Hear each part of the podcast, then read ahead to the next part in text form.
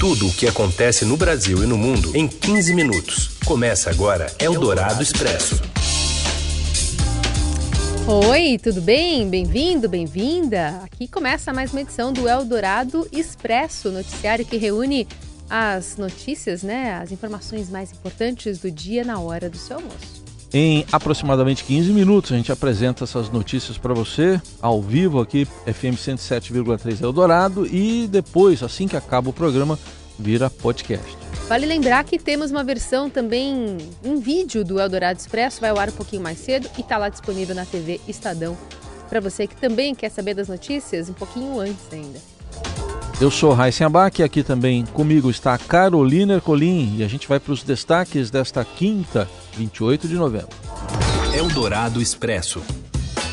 Supremo Tribunal Federal pode formar hoje maioria favorável ao envio de dados sigilosos da Receita para investigações. O placar está 5 a 1. Fãs fazem longas filas no velório do apresentador Gugu Liberato na Assembleia Legislativa de São Paulo. E ainda um novo recurso contra mais uma condenação de Lula e o novo presidente da Fundação Palmares achando que a escravidão fez bem para os escravos. Eldorado Expresso. A gente começa falando do Supremo Tribunal Federal que indicou que pode formar maioria hoje a favor do compartilhamento amplo de informações da Receita Federal sem necessidade de autorização judicial. Os detalhes com o repórter Rafael Moraes Moura, direto de Brasília. Oi, Rafael plenário do Supremo Tribunal Federal retoma na tarde desta quinta-feira o julgamento sobre a troca de informações sigilosas da Receita Federal e do antigo COAF, que foi rebatizado de Unidade de Inteligência Financeira, com o Ministério Público. Ainda faltam votar cinco ministros. A sessão desta quinta-feira vai ser aberta com o voto da ministra Carmen Lúcia. Segundo o Estado apurou, a tendência é que vai ser formada a maioria a partir do voto de Carmen a favor da possibilidade de que a Receita Federal compartilhe informações detalhadas e sigilosas com o Ministério Público sem necessitar de uma autorização prévia da Justiça. O caso em discussão no plenário do Supremo nesta quinta-feira envolve donos de um posto de combustível no município de Americana, em São Paulo, que foram pegos pela Receita, né? Só que a grande questão é que o julgamento teve o escopo ampliado para não incluir apenas a Receita, mas também o antigo COAF. Esse é um ponto que vem sendo muito criticado por alguns ministros, mas mesmo eles achando que o ministro Dias Toffoli, que é o relator do caso, ampliou o objeto da questão, uma discussão que era apenas de receita, acabou incluindo o COAF, eles têm votado também para incluir o COAF na discussão e para não impor limites para esse compartilhamento de informações desses órgãos de inteligência e de controle com o Ministério Público. Lembrando que esse julgamento interessa bastante o senador Flávio Bolsonaro, porque foi a partir desse caso que ele conseguiu uma liminar que suspendeu as investigações de um esquema de rachadinha no seu gabinete enquanto era deputado estadual lá na Assembleia Legislativa do Estado do Rio de Janeiro. Aí, como ainda faltam votar os cinco ministros, é capaz do julgamento não ser concluído nesta quinta-feira e o resultado dele, o desfecho, a fixação da tese, ficar para a semana que vem. Eldorado Expresso. E hoje, em Brasília, o presidente Jair Bolsonaro alegou não conhecer o chefe da Fundação Palmares, que vê um lado bom na escravidão. Os detalhes com o repórter Matheus Vargas.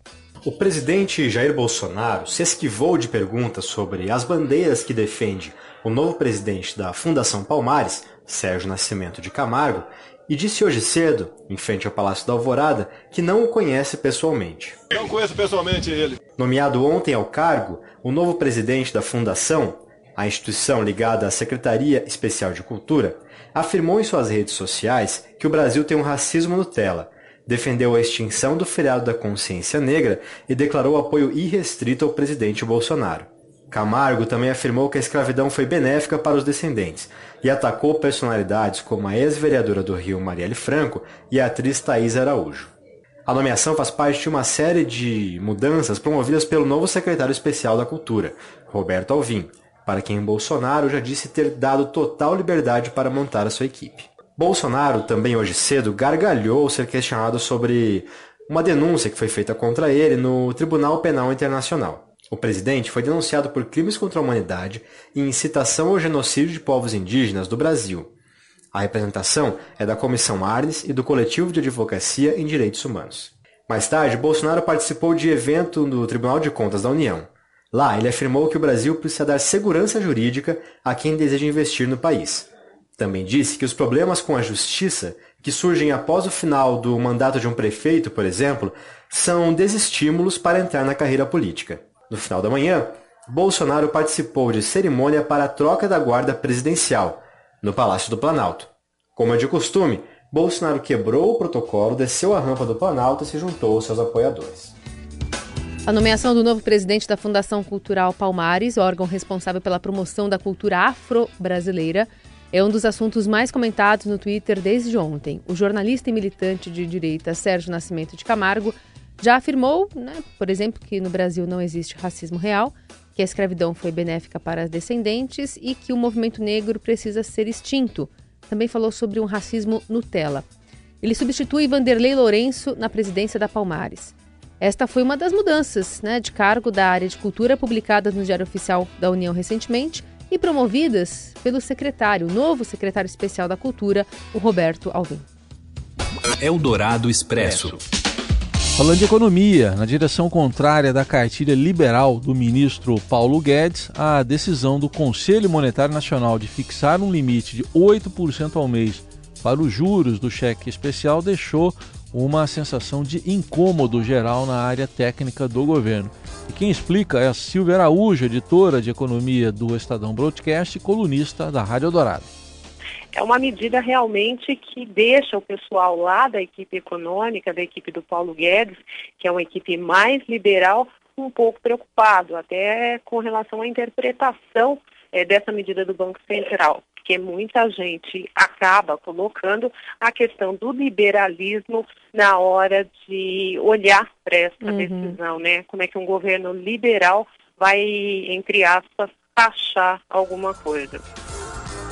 A ação foi uma resposta à pressão de um grupo de senadores, entre eles o senador Eduardo Braga, do MDB do Amazonas, que ameaçou aprovar uma, regula uma regulamentação impondo goela abaixo do Banco Central e do governo medidas ainda mais radicais, inclusive no mercado de cartões de crédito. E aí, na última quinta-feira, Braga antecipou ao Estadão Broadcast que iria apresentar uma proposta para limitar os juros das operações de crédito no país. Ontem, no plenário, ele disse esperar mudança radical nos juros do rotativo do cartão de crédito em janeiro de 2020. E procurado ontem para comentar o assunto, ele não retornou às ligações. Eldorado Expresso. A defesa do ex-presidente Lula vai recorrer da decisão tomada pelo TRF4 ontem em Porto Alegre. Por decisão unânime dos desembargadores, o petista teve a pena do caso do sítio de Atibaia elevada, de 12 para 17 anos de prisão. Houve um entendimento que Lula recebeu a propriedade como propina para beneficiar as empreiteiras OS e Odebrecht. A defesa esperava que o processo voltasse para a primeira instância, com base numa decisão também do Supremo, estabelecendo que, no momento das alegações finais, réus delatores deveriam apresentar seus argumentos antes dos réus ou dos outros réus. Por parte dos apoiadores do PT, há uma leitura reforçada de que Lula continua sendo vítima de julgamentos injustos. Eldorado Expresso. As infecções por HIV registraram queda recorde na cidade de São Paulo no último ano. É a maior queda desde 1996, mas aumentaram os casos entre os idosos. Embora o grupo mais vulnerável ao vírus continue sendo o de homens jovens, a parcela da população com mais de 60 anos foi a única que cresceu.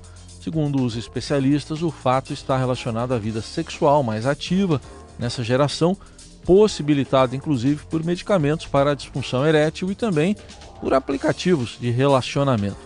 Tem reportagem especial no Estadão, no caderno Metrópole, que também traz o perfil de soro positivos que quebram mitos na web, como youtubers. Está lá no Estadão. Eldorado Expresso. Seu dinheiro em ação. Os destaques da Bolsa, com Vitor Aguiar. Oi, Vitor, boa tarde. Oi, Carol, boa tarde. Boa tarde, Heisen. Boa tarde, boa tarde. ouvintes. Tudo bem? Tudo bem. Ainda estamos de olho nesse dólar que, apesar da intervenção do governo, continua alto, né? Continua alto, viu, Carol? O dólar, ele, na verdade, está alterando em queda desde o início do dia, mas é uma queda bem tímida, ele não está conseguindo aí se afastar muito dessa faixa de R$ 4,25. Nesse momento, por exemplo, ele está em queda de 0,17% e com isso ele fica em R$ 4,25 é um alívio, mas não é assim aquele alívio que todo mundo estava esperando. Né? O Ibovespa ele também tem um desempenho bastante tímido, em leve baixa de 0,08% aos 107.616 pontos. Bom, o Banco Central fez aí intervenções ainda assim é, só algum alívio ou nem isso? Então, Heisen, né, o Banco Central, na verdade, ele mudou de estratégia, porque nos últimos dias, o que, que ele vinha fazendo? Quando o dólar ele passava aí por um estresse mais forte, ele atingia aí níveis mais altos, 4,26, 4,27, o Banco Central promovia um leilão surpresa, e o que, que é isso? Então, o Banco Central simplesmente entrava vendendo dólares no mercado à vista para tirar um pouco da atenção não tinha nenhum tipo de aviso prévio, o Banco Central simplesmente entrava. Nesta quinta-feira, ele mudou a forma de atuação e logo de manhã, antes dos mercados abrirem, ele já avisou que hoje ele promoveria um leilão. Então, com esse aviso prévio, digamos que o mercado se sentiu um pouco mais confortável e aí é por isso que a gente vê o dólar nessa leve baixa, mas como eu disse, é uma baixa que não é tão expressiva, o dólar continua bastante pressionado em 4,25. Outro assunto que está repercutindo ainda hoje são as modificações né, que o Banco Central está fazendo, estão fazendo, especialmente na questão do juro. Como é que Exato. isso caiu aí também em relação às ações, às ações do banco? Pois é, Carol, né, esse anúncio do governo, né, do Conselho Monetário Nacional, impondo um limite aos juros do cheque especial em 8% ao mês, isso, de certa maneira, pegou o mercado um pouco de surpresa, porque não era uma uma questão que aparecia no radar. Então, o pessoal que tem ações dos bancos, os analistas do setor bancário, eles ainda estão fazendo as contas para ver exatamente qual que é o impacto dessa medida nos resultados dos principais bancos aqui do Brasil. Por hora, o mercado está assumindo uma posição um pouco mais cautelosa em relação ao setor, então a gente vê que as ações dos bancos aparecem na ponta negativa do Ibovespa os papéis do Santander, do Bradesco, do Itaú, principalmente, estão caindo mais de 1%, porque né, né, em meio aí a essa indefinição sobre o que pode acontecer ali, qual o impacto para as empresas, o mercado prefere aí tirar um pouco o pé do acelerador e vender as ações dos bancos. Muito bem, esse é o Vitor Aguiar atualizando essas informações para a gente. Tem mais no final da tarde, bom, ao longo de toda a tarde, né, no seu dinheiro ao longo de toda a tarde e lá no fim da tarde a gente vai ter todas as informações atualizadas do fechamento da bolsa e do dólar lá no seudinheiro.com. Tchau, gente, até amanhã. Até. Eldorado Expresso. A expectativa de vida ao nascer dos brasileiros era de 76,3 né, 76 anos e 3 meses em 2018, de acordo com dados publicados hoje pelo IBGE. Ou seja, são três meses e quatro dias a mais que a projeção feita em 2017, que corresponde a uma alta de 0,4%. Essa estimativa vem crescendo desde 1940. Naquele ano, a expectativa de vida do brasileiro ao nascer era de apenas 45 anos e 5 meses. Dessa forma, os brasileiros hoje vivem, em média, 30 anos a mais do que em meados do século passado. Eldorado Expresso. E ocorrem em São Paulo as últimas homenagens a Gugu Liberato, na capital paulista, aqui na Assembleia Legislativa, onde ocorre o velório do apresentador, aberto ao público, no Salão Nobre. E quem está lá e traz os detalhes agora é a repórter Maiara Barbosa. Olá, Heisen, Carolina. Oi. Até o momento, nem a PM nem a CT conseguiram nos informar quantas pessoas estão aqui para acompanhar o velório do apresentador. No entanto, que eu posso dizer que a fila é enorme, já contorna todo o prédio da Alesp e é uma multidão de fãs devotos que chegaram aqui, alguns inclusive já faz dois dias, vindo diretamente do interior de São Paulo. Os outros já foram chegando por volta de 4 horas da manhã de hoje, ou seja, ninguém se intimidou com a garoa fina ou mesmo com a chuva que caiu ali por volta das 6 horas da manhã. Vale lembrar também que os portões eles foram abertos agora no meio-dia e a movimentação aqui de fãs e imprensa na região é muito intensa. Então, quem quiser vir dar esse último adeus para o Gugu, vale ter um pouquinho de paciência e esperar, porque realmente tem muita gente aqui prestigiando o apresentador. É, o velório, vale lembrar, ele fica até amanhã, pela manhã, e aí depois o corpo ele segue direto para o cemitério Getsemane, no Morumbi, em uma cerimônia que também será aberta ao público. Eu volto assim que tiver mais informações. Um abraço. Eldorado Expresso. E o Flamengo já se sagrou campeão brasileiro deste ano, mas ainda há uma disputa pela segunda colocação, cabeça a cabeça, hein? Repórter, aliás, nosso editor né, de esporte, traz as informações, o Robson Morelli.